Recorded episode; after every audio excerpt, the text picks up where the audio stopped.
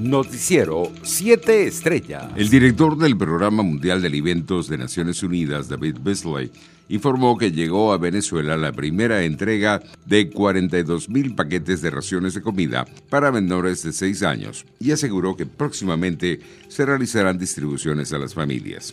Hoy finalmente se hace realidad uno de los mayores esfuerzos para atender a miles de niños venezolanos. Nuestro agradecimiento al Programa Mundial de Alimentos y a David Busley por su labor en Venezuela, expresó el dirigente de la Alternativa Democrática en Estados Unidos, Miguel Pizarro. En otras informaciones tenemos que el dirigente de Primero Justicia en el exilio, Julio Borges, informó que sostuvo reuniones con representantes de Canadá y de otros países desarrollados para solicitar que incluyan en sus planes de donación de vacunas contra la COVID-19 a los migrantes venezolanos.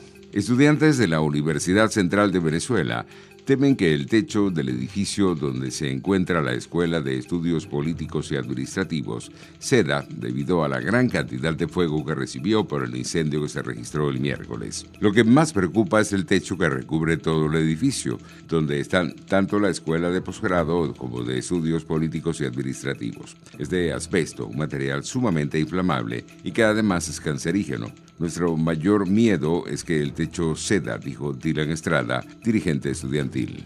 Este jueves, la Fuerza Armada Nacional Bolivariana realizará un sobrevuelo en la ciudad de Caracas como parte del ensayo del desfile del 5 de julio por la conmemoración del ducentésimo décimo aniversario de la Declaración Solemne de Independencia, tal y como lo confirmó el ministro de la Defensa, general en jefe Vladimir Padrino López. El titular de la cartera castrense notificó que en ocasión de estos preparativos, durante toda esta semana se estará realizando el correspondiente movimiento de unidades, personal y material de la Fuerza Armada. Internacionales. El presidente de Estados Unidos, Joe Biden, anunció este jueves primero de junio que el gobierno federal asumirá el gasto que el estado de Florida y el condado de Miami-Dade han hecho para atender la situación producida por el derrumbe de un edificio en la zona de Surfside. En una reunión en la que estuvieron presentes autoridades y jefes de las operaciones de búsqueda y rescate, Biden dijo que asumiría la totalidad de los costos en los primeros 30 días,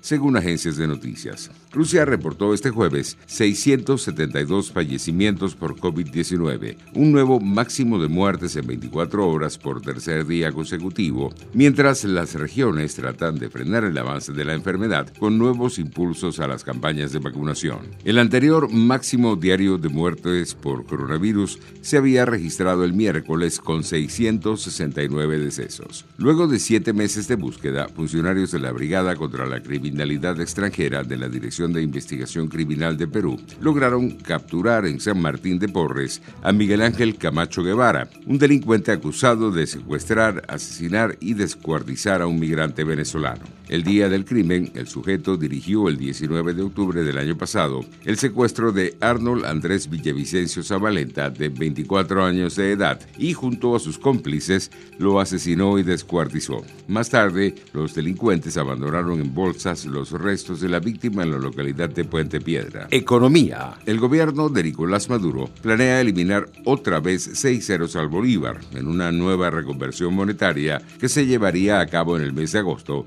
según lo reveló la agencia de noticias Bloomberg. La medida que adoptará el Banco Central de Venezuela buscaría simplificar las transacciones diarias que se han vuelto cada vez más engorrosas por la hiperinflación. En otras noticias, un total de 130 países llegaron el jueves a un histórico acuerdo de reforma fiscal para las multinacionales que incluye un impuesto mínimo sobre sus beneficios de al menos el 15%, según anunció la Organización para la Cooperación y el Desarrollo Económico. Tras años de trabajo y negociaciones intensas, este paquete de medidas históricas garantizará que las grandes empresas multinacionales paguen su parte justa de impuestos en todo el mundo, declaró el secretario general de la OCDE, Matías Corman, en un comunicado. Deportes. El ex capital del Barcelona y actual entrenador del Al-Sadd, Xavi Hernández, se mostró optimista sobre la continuidad de Leo Messi en el conjunto azulgrana, pese a que el astro argentino finalizó su contrato el 30 de junio. Ojalá, de aquí a pocos días, se pueda anunciar la renovación de Messi. Yo creo que lo quiere Leo y el club, evidentemente también. Noticiero 7 Estrellas.